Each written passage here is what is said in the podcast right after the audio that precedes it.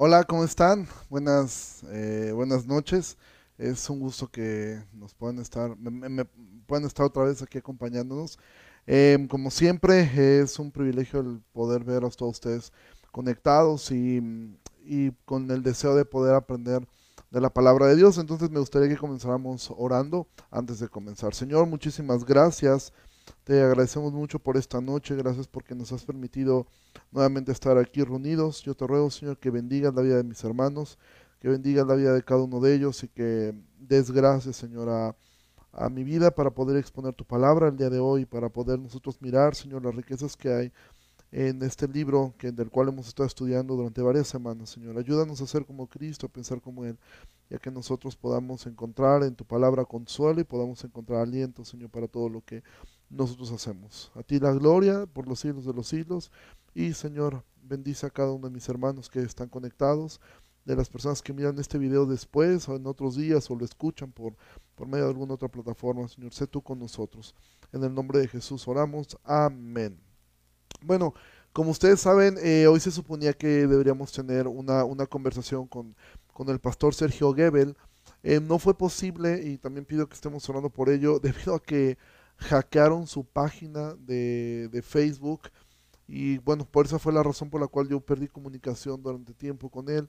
Entonces, bueno, al estar hackeado no, ya no fue posible poder hacer algo.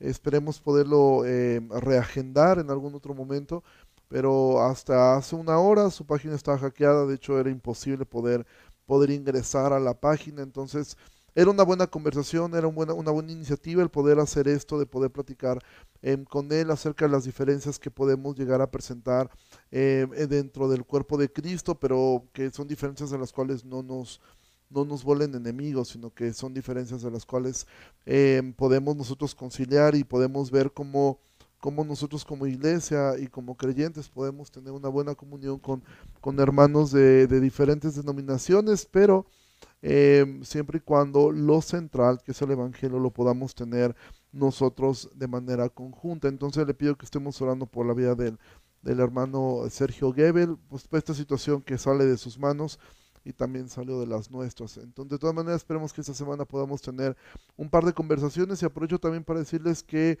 el día miércoles, eh, esto prácticamente lo vamos a terminar ya en, entre hoy al jueves, entonces probablemente el miércoles o el jueves tengamos una dinámica diferente. Me gustaría mucho eh, que el día jueves, que sería el fin de todo lo que hemos estudiado, estudiado de Romanos, el día jueves podamos tener una interacción entre nosotros. Solamente que para eso no transmitiríamos desde la página el día jueves, sino que transmitiríamos desde mi Facebook personal para poder tener una interacción y si alguien quiere comentar en vivo y poder tener una conversación en vivo, algunos minutos de poder platicar eh, qué fue lo que, si esto ha sido de bendición a sus vidas, si esto ha sido de ayuda para sus vidas, también si hay alguna duda, alguna situación, poderla comentar, poder tener una interacción, poder conocer a algunos hermanos que pues que se están conectando, que no son de la IBEG, que son de otras ciudades o aún de otros países, poder tener esta interacción sería súper lindo y poder platicar y poder mirar cómo esto ha sido de edificación para nosotros. Entonces, hoy vamos a terminar el capítulo 15 y ya lo que sería el martes y el miércoles muy probablemente vamos a terminar esto y el día viernes tendremos nuestra última conversación de Romanos. Aún estoy por confirmar al, al, invitado, este, les pido que estemos orando por esto eh, para poder terminar eh, con, con otro orador que seguramente será de muchísima bendición. Bueno, ¿qué es lo que hemos visto hasta ahora? Hemos, hemos recorrido ya 15 capítulos del libro de Romanos. Hemos hecho un recorrido largo a través de este libro, del cual ha sido de mucha bendición. Hemos visto en los primeros tres capítulos cómo Pablo presenta eh, la situación del hombre, su incapacidad para ser para ser salvo. En el capítulo 4 y 5 nos muestra eh, lo que es la justificación, cómo es que esta se recibe por fe. El capítulo 6 vimos acerca de, de que esto nos debe llevar a una lucha intensa contra nuestro pecado, que el hecho de estar justificados no significa que ahora tenemos una licencia para para nosotros pecar y hacer de nuestra vida lo que queramos. El capítulo 7 muestra que, que, es una lucha, que aún Pablo tenía la lucha contra su carne, la lucha contra los deseos que él tenía. Y el capítulo 8 nos muestra que con toda esa lucha ninguna condenación hay para los que estamos en, en Cristo. Sin embargo, debemos luchar y asegurarnos que estamos en Cristo. ¿Y cómo es como nos damos cuenta que estamos en Cristo? Cuando el Espíritu Santo nos ayuda y a través del Espíritu Santo nosotros podemos vencer las obras de la carne y con esto nosotros nos aseguramos que estamos en Cristo, tenemos un testimonio del Espíritu a nuestro Espíritu y con esto nosotros podemos mirar que nada nos puede separar de su perfecto amor. De ahí llegamos al capítulo 9, 10 y 11 que tratan prácticamente de la de la elección. Pablo va a usar de ejemplo a Israel, cómo es que fue elegido, y en el capítulo 11 va a decir que irrevocables son, es el llamado de Dios. Entonces podemos tener seguridad de que cuando el Señor nos ha salvado, no podemos perder esa salvación, porque de entrada no fue nuestra idea. Y de ahí el capítulo 12, 13 y 14 nos muestran cómo es que se vive una vida centrada en el Evangelio. Capítulo 12 comienza Pablo diciendo, les ruego por las misericordias de Dios que presenten sus cuerpos y nos da una serie de cosas, cómo es que luce el, Evangelio. Y eso es algo que nosotros hemos estado estudiando a lo largo de estas últimas, eh, últimas semanas, que el Evangelio luce primero con una vida de santidad, que es lo mismo que decir una vida de adoración luce con una persona que, que es parte de una iglesia local y sirve en esa iglesia local, luce en que ama a su prójimo, luce en que ama a sus enemigos, luce en que se sujeta a las autoridades, luce en que tiene una esperanza al futuro, luce en que eh, sabe lidiar con las diferencias unos con otros y que aprende que los fuertes eh, eh, en la fe son los que se pueden negar a sus derechos con tal de, que sus hermanos más débiles no se pierdan. Y así llegamos entonces al capítulo al capítulo 15, que es donde ahora nosotros estamos, y vamos a mirar una parte más de lo que es que el creyente es una persona que por naturaleza, al tener una naturaleza renovada, es una persona que es generosa. Recuerda lo que vimos la semana pasada, cómo terminamos el día jueves, estuvimos viendo acerca de que el hombre, eh, eh, Pablo estaba hablando acerca de los débiles y los fuertes en la fe, pero al final termina diciendo acerca de cómo es que él ha, ha llevado esta parte de predicar el Evangelio en otras partes. Y ahora a partir de lo que vamos a ver hasta el capítulo 16 es la despedida de Pablo. Es ya Pablo se está despidiendo de ellos, está diciendo adiós en este en esta carta, pero aún en la despedida de Pablo vamos a aprender muchísimas cosas. Y esto es algo de lo que es increíble del libro de Romanos, que parece que el libro de Romanos trata todos los temas eh, eh, eh, habidos y por haber, los trata.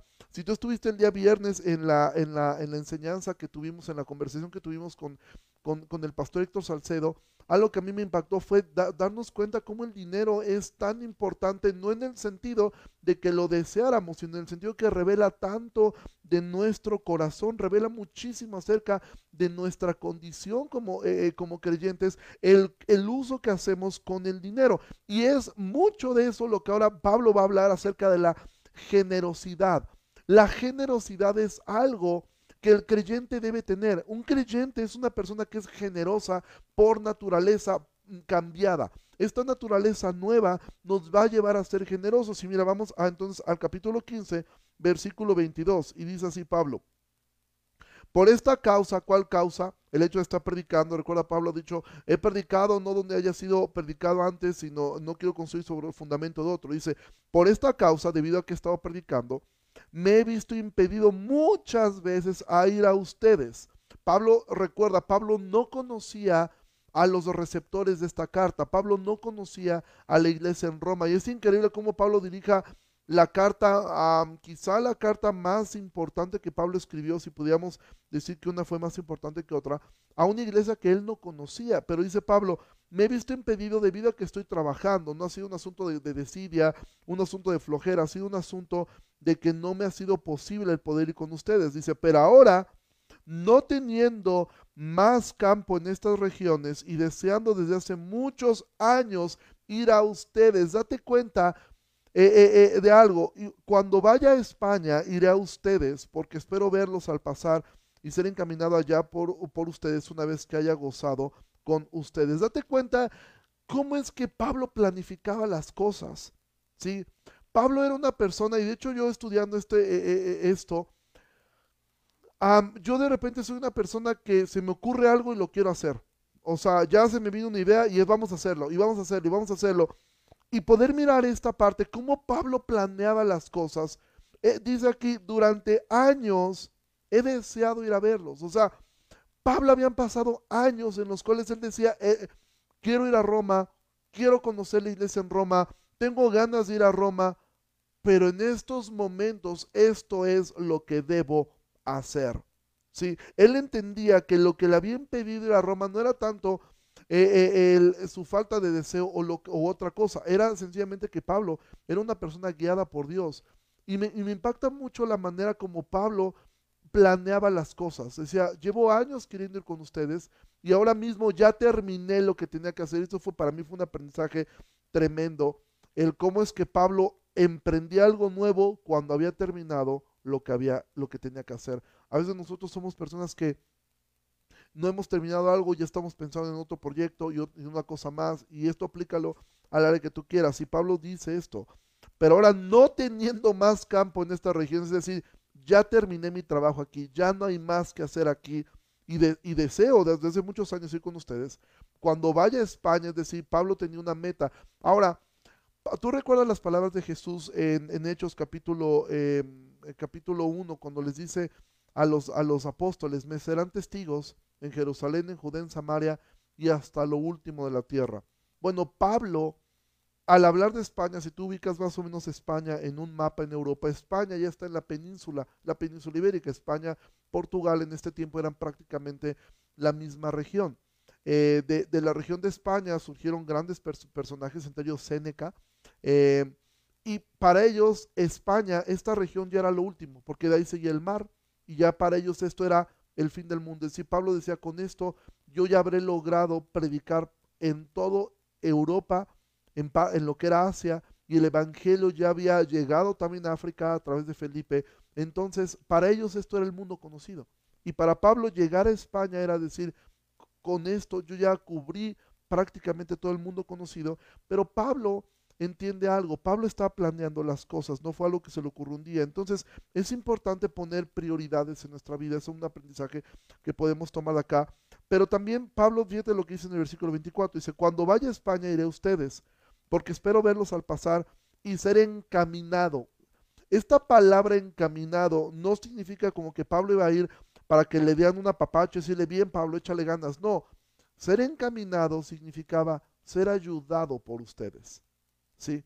Entonces Pablo está diciendo, voy a verlos, pero ahora espero poder ser encaminado por ustedes para ir a España, es decir, ser apoyado por ustedes y que ustedes puedan mostrar su generosidad.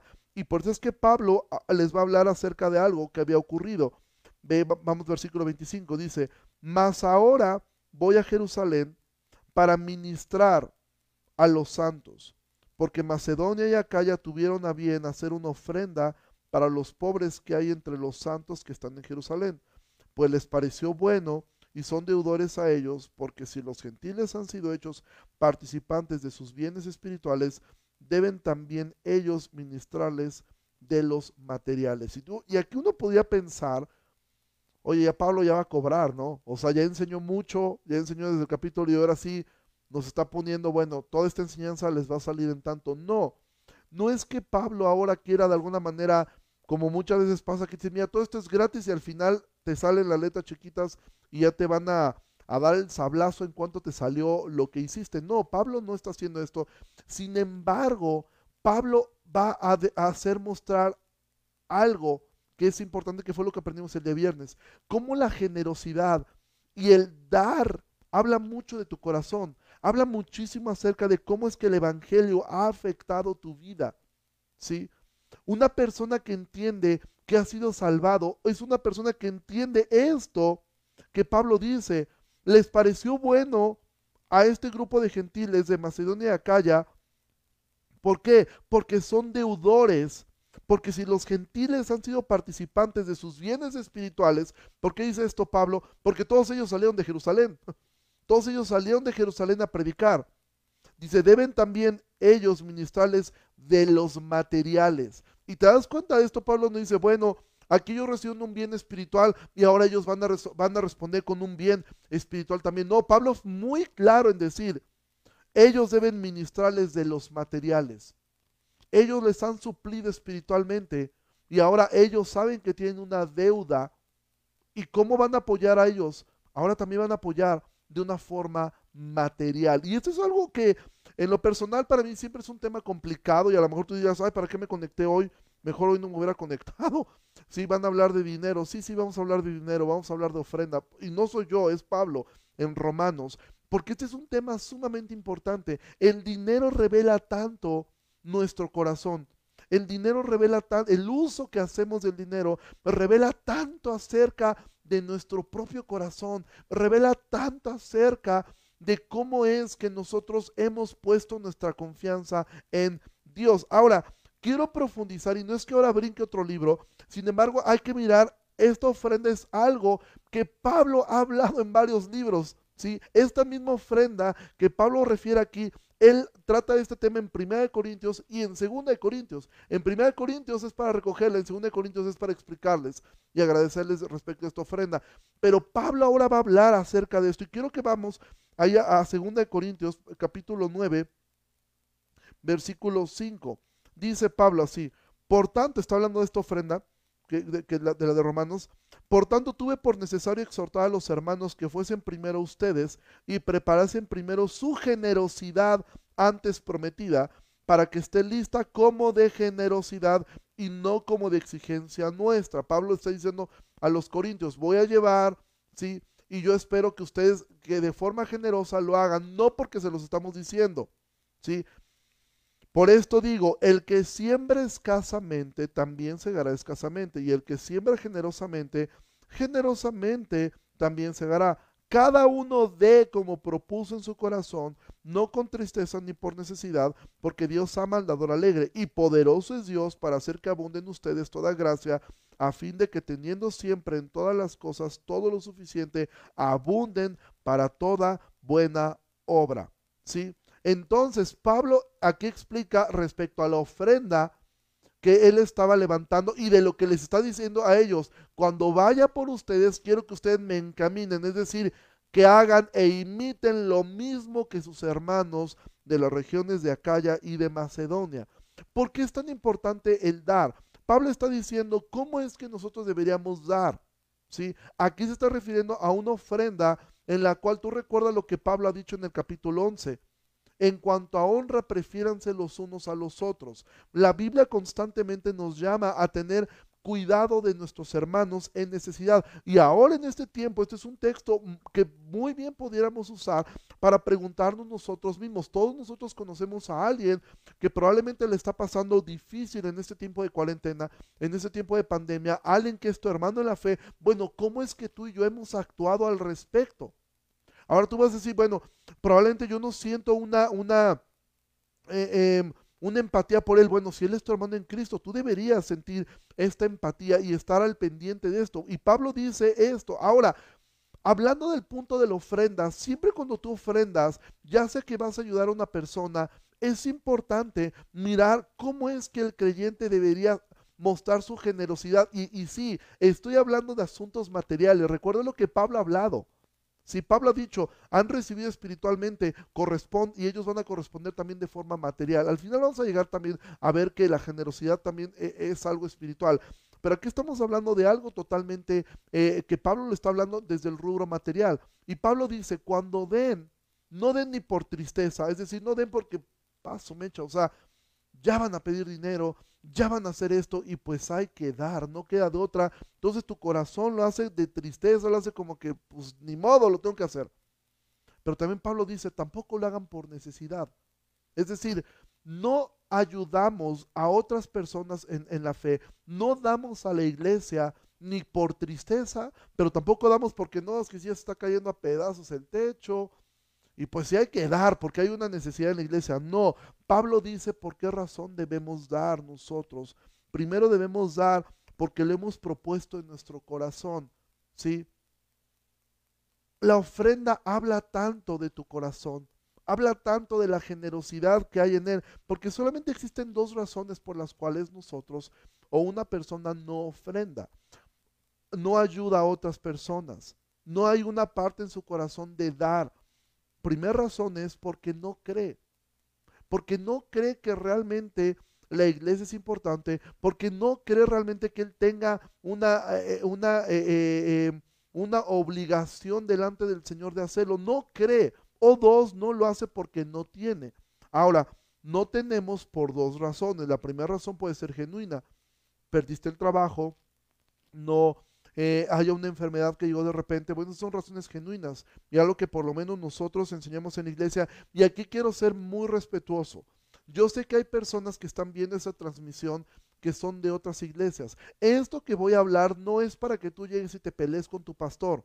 Si tu iglesia enseña a diezmar, diezma y obedece y deja de estar, deja de estar buscando pretextos para dar menos.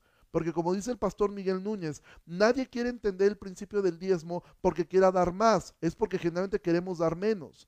Entonces, si tu iglesia enseña eso, tú cumple con esa parte, ¿sí?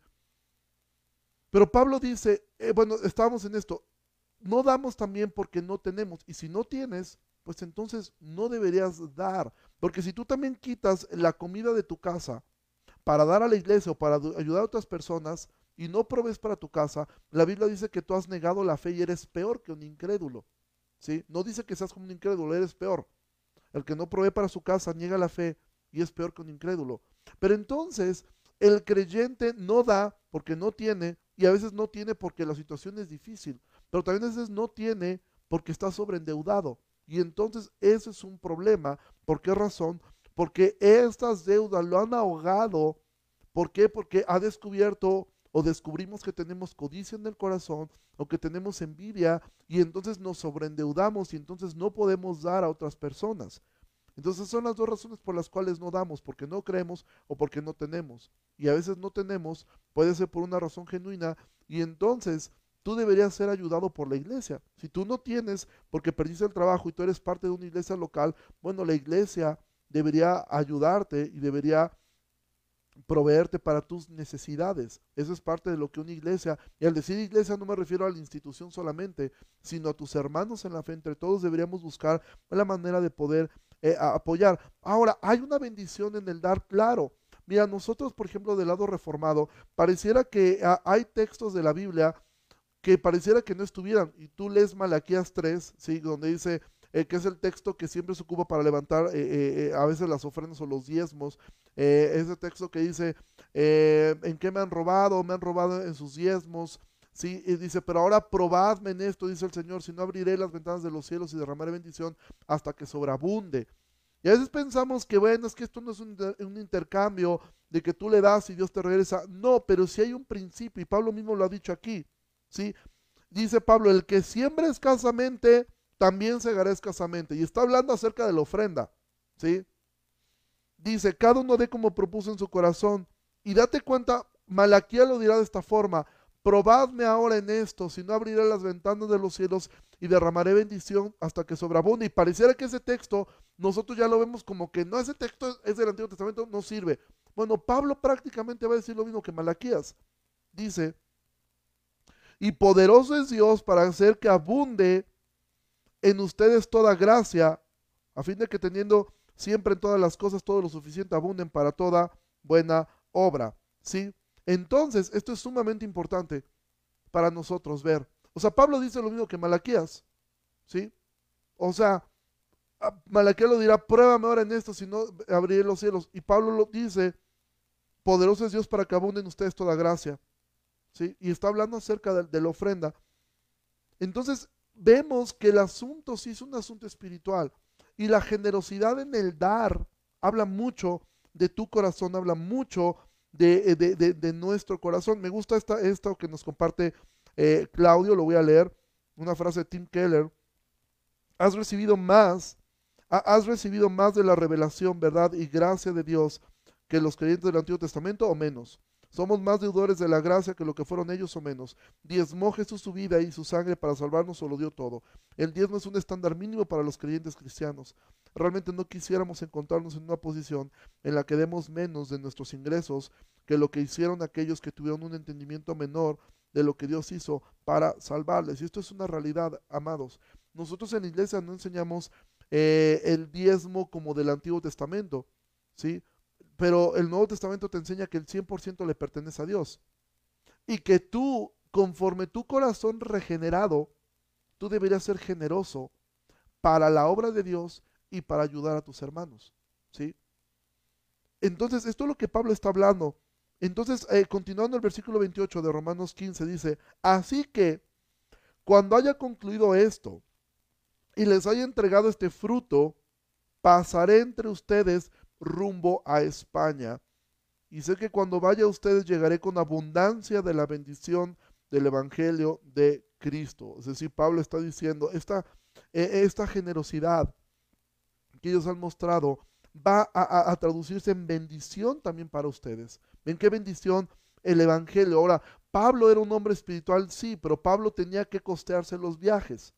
A Pablo no lo vean, ay, mire, es Pablo, que pase, que suba gratis al barco. No, se tenía que costear. ¿Cuál es la razón por la cual somos generosos para con la con la iglesia, porque la iglesia tiene, las, eh, tiene necesidades eh, en cuestión de su estructura, en cuestión de, su financiamiento, en cuestión del sostenimiento de las personas que ahí laboran. ¿Sí? ¿Y cuál es la razón por la que ayudamos a nuestros hermanos? Ni siquiera es por necesidad, es porque eso habla de tu corazón. Mira, algo que a veces yo me conflictúo mucho es cuando una persona se acerca con alguien que sabe que tiene necesidad y le dice, oye, ¿en qué te puedo apoyar? ¿Sí? Esa pregunta es una pregunta tan limitante. ¿Por qué razón? Porque pareciera que estamos preguntándole, ok, sé que tienes necesidad, ya vi tu necesidad, pero quiero que me digas cómo te puedo apoyar porque me digas lo menos posible. Lo menos posible, porque quizá en mi mente yo estoy pensando en apoyarte con esta cantidad, pero quizá con esto te pregunto, ¿cómo te puedo apoyar? Y por pena la otra persona te responde, pues mira, con, estoy pasando por esto y minimiza y tú dices, qué bueno que lo minimizó. Si ves una necesidad, no cierres tu corazón. Si tú puedes apoyar a un hermano tuyo, no cierres tu corazón. Mira, la ingratitud es la amnesia del corazón. Y a veces esta ingratitud es primero con Dios porque esa es la razón primaria por la que damos, porque nosotros somos deudores de gracia. Pero también a veces se nos olvida que somos deudores a nuestros hermanos en el aspecto de que ellos también nos han servido a nosotros, de que ellos también han sido eh, eh, eh, personas que nos han bendecido. Y a veces olvidamos que Dios ha puesto en nuestra vida mentores, ha puesto en nosotros personas que quizá en este momento no estuvieran en su mejor estado, pero esas personas fueron mentores, fueron personas que te ayudaron. Entonces Pablo dice, tú debes responder lo espiritual. Y, también si puedes, debes responder con lo material. Y recuerda, yo sé que esto puede sonar, y para mí es tan difícil hablar de estos temas, pero eso es lo que Pablo ha dicho. Ellos recibieron espiritualmente una bendición y ahora ellos van a ser los partícipes de una forma material también. Entonces, el principio de la ofrenda, el principio de la generosidad es algo que está en la Biblia y, que de, la, razón por la cual nosotros no enseñemos a la gente a que tiene que dar un, un mínimo en la iglesia, no es porque, porque debiera dar menos, es porque debe entender que el 100% le pertenece a Dios que el 100% ha sido, ¿por qué? Recuerda Romanos 12, les ruego por las misericordias de Dios, les pido que consideren lo que Cristo ha hecho por ustedes. Y entonces ustedes entiendan que Él no vino a dar solamente una parte de sí, Él se vino a dar completamente a ustedes. Y esto sí trae bendición a nuestra vida. ¿Sí?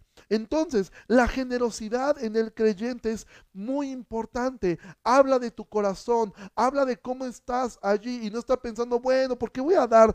Realmente no creo que haya muchas necesidades, no creo que haya esto. No, tú tienes un principio. Recuerda esto, si estás mirando desde otra, eh, eh, eres de otra iglesia, obedece la forma como la iglesia te ha enseñado a hacerlo. No es para que tú estés discutiendo, no, es que el diezmo no existe. Analiza tu corazón por cuál tú quieres discutir de eso. Es porque dices, pastor, no quiero que me limite a dar el 10%, yo quiero dar el 50% de mis ingresos. O es porque dices, quiero que me quiten esta carga, ¿sí? Que es una ley para mí. Analiza tu corazón cuál es. Veamos realmente cómo el Evangelio ha impactado nuestra vida. ¿Cómo es que el Evangelio ha trastocado nuestro corazón? Porque un corazón regenerado es un corazón generoso. Es un corazón que muestra una generosidad hacia los demás y también hacia la obra de Cristo. Porque entiende que nada de lo que tiene es suyo. Y no venimos con nada y no nos vamos a ir con algo. Así como llegamos, así nos vamos a ir de este mundo. Entonces, amado, que tu corazón no esté arraigado a este mundo en la parte económica, es decir, es que ¿por qué? Y es que te cuesta tanto dar, y es que le piensas tanto dar, y es que piensas en tanto y te pones tantas razones, tantos pretextos. Es un principio que la Biblia enseña. Y es increíble cómo el libro de Romanos nos enseña este principio. Y cómo es que Pablo habla acerca de esta generosidad que mostraron los de Acaya y los de Macedonia hacia sus hermanos en Jerusalén, que estaban pasando por un tiempo muy difícil, por una hambruna muy complicada, y él les dice, ok, ahora es el tiempo. Entonces, amado, en ese tiempo de pandemia, preocúpate y ocúpate de las necesidades de otros y ocúpate y preocúpate de tu propia iglesia, ¿sí? No importa si tu iglesia quizás no ha hecho un énfasis, gloria a Dios por esto, ¿sí? Que si no han hecho un énfasis en esta parte, bueno, habla de que tus pastores están confiando en Dios, pero no significa que el dinero les está cayendo a la iglesia para suplir sus necesidades del cielo. Entonces, amados, ser creyente, ser parte de un cuerpo, recuerda lo que Pablo ha dicho, ¿cómo es que el Evangelio afectó? Le ruego por las misericordias de Dios, primer cosa, que presenten sus cuerpos en sacrificio vivo. Segundo, que sean parte de un cuerpo local y que entiendan que somos, somos miembros los unos de los otros. Tercer cosa, ámense entre ustedes, pero el amor es cuidar y es proveer. Eso es lo que Efesios nos enseña respecto al amor. Es cuidar y es proveer. Sí, muchas veces será de forma espiritual, pero muchas veces también vas a, vas a, tener que despojarte de algo para apoyar a un hermano que está en necesidad, para un hermano que está pasándola mal.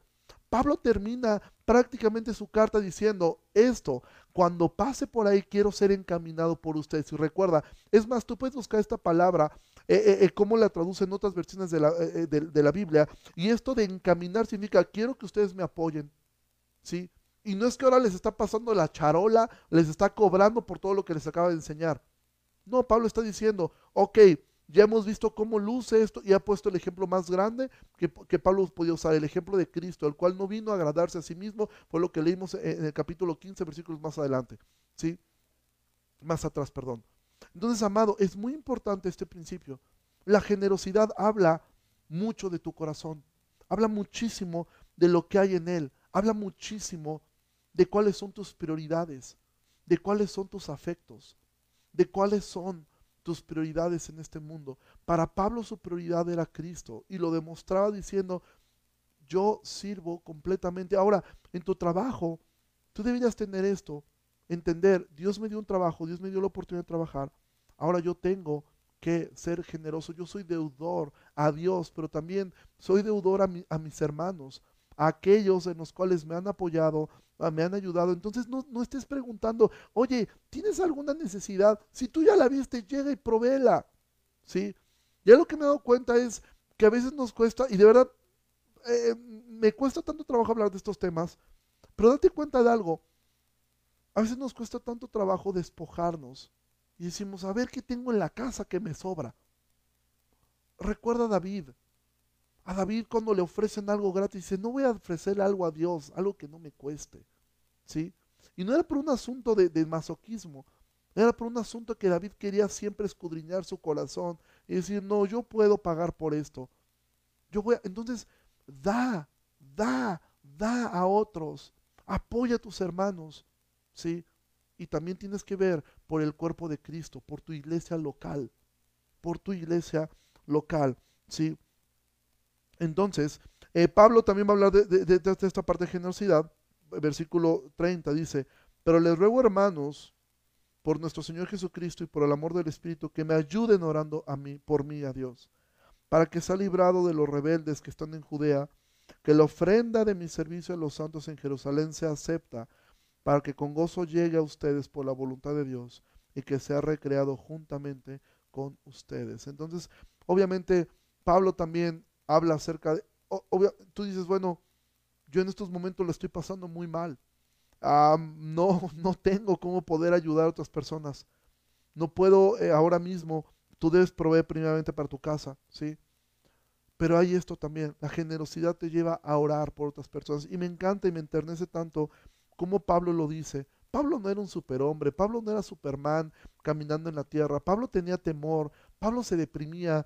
Eh, cuando estudiamos eh, eh, el capítulo 15 del libro de Hechos, no más adelante, perdón, cuando, cuando recién termina de predicar en Atenas, tú vas a ver a Pablo llegando a, a la siguiente región, que es donde se encuentra con Priscila y Aquila, y ves a Pablo deprimido, ves a Pablo triste, al grado que Jesús se le tiene que aparecer y dice, no tengas miedo, habla, ya no te van a hacer nada ya no tengas miedo. Pablo no era un superhombre, Pablo no era una persona que se las sabía de todas, todas. Y Pablo dice, les pido que oren por mí, ¿sí? Para que yo sea librado eh, de, de, los rebeldes que están en Judea. Porque Pablo había pasado por situaciones muy duras. La generosidad también te lleva a orar por otra persona. En ese tiempo, tú has tenido cuidado de tus hermanos en la fe. Has hablado a ellos, ¿cómo estás? ¿Cómo le estás pasando? Eh, ¿Estás bien? Eh, estoy, ¿Hay algo por lo cual puedo orar por ti? Ah, digo esto y no lo digo por mí. Gracias a Dios la iglesia me ha, me, me, ha bendecido en todos los sentidos. Pero si tú estás viendo esa transmisión de, de, que eres parte de otra iglesia local, has hablado con tus pastores, les has preguntado al liderazgo de tu iglesia, oye, ¿cómo estás tú? ¿Cómo le estás pasando?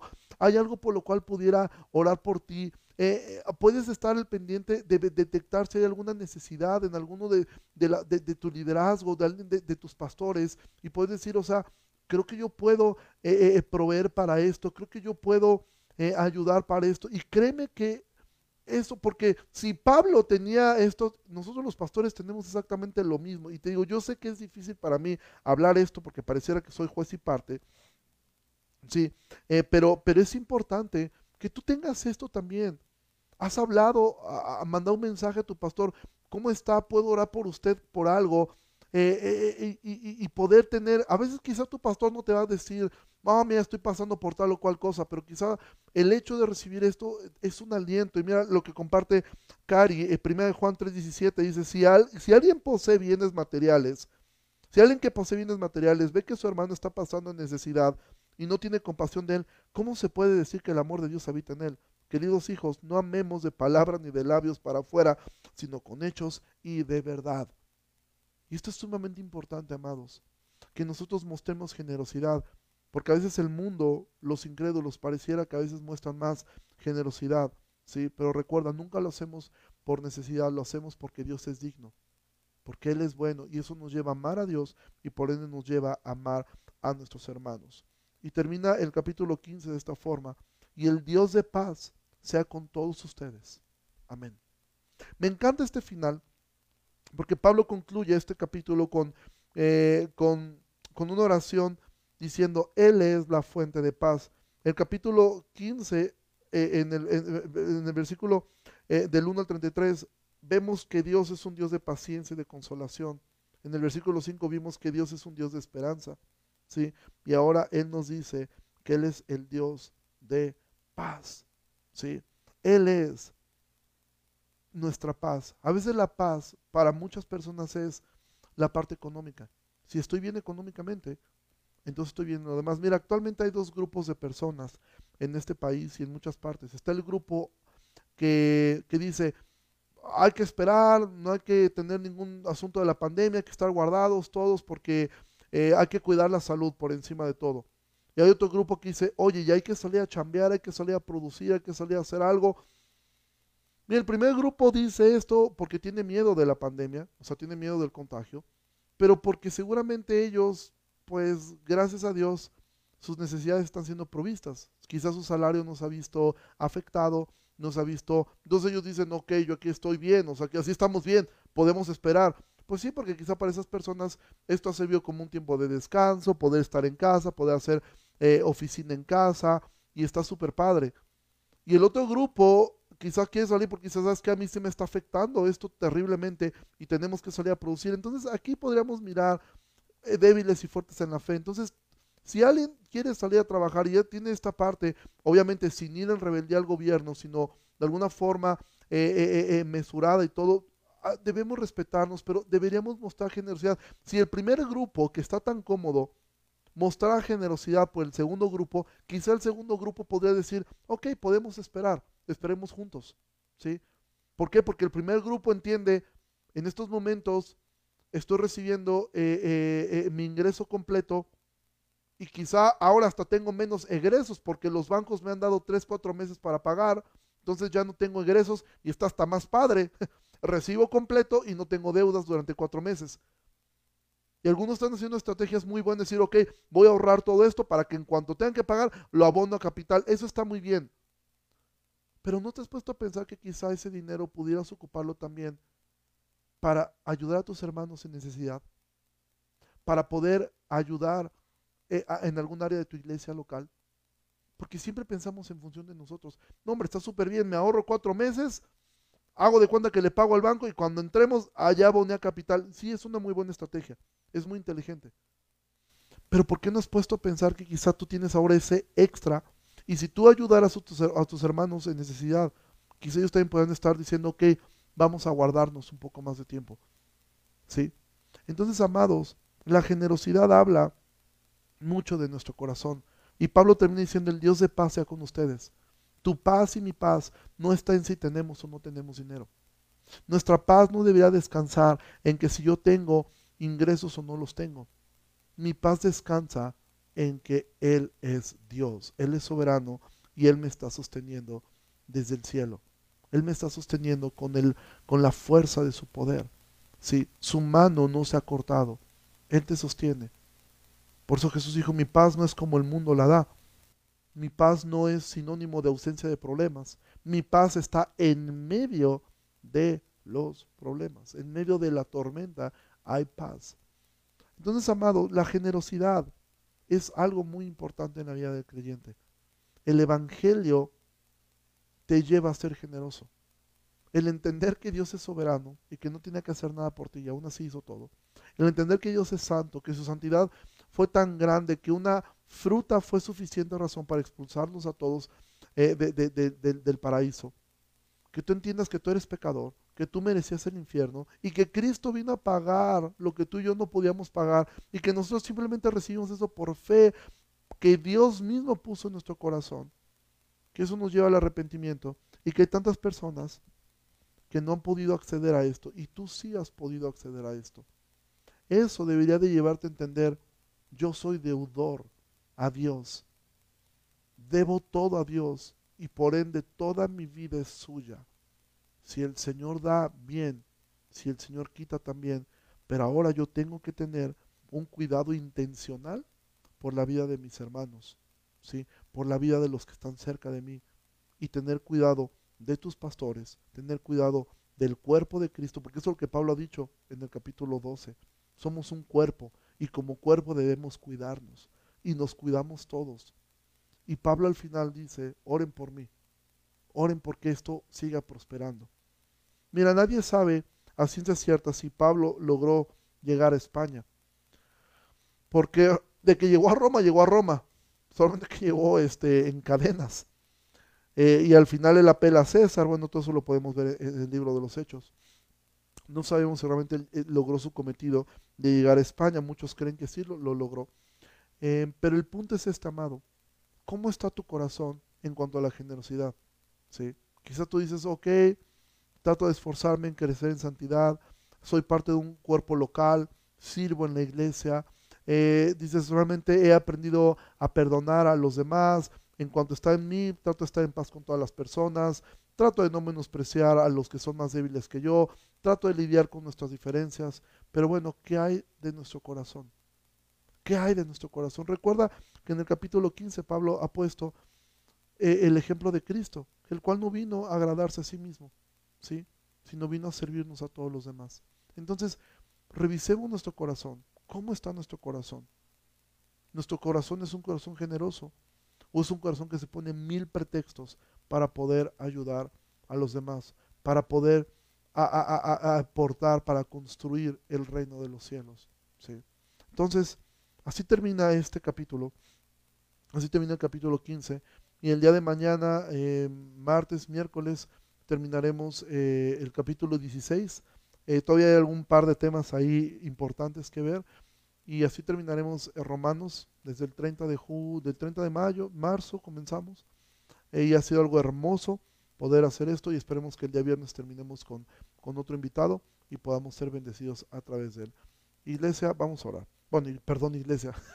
bueno, hermanos, perdón, estoy acostumbrado. perdón.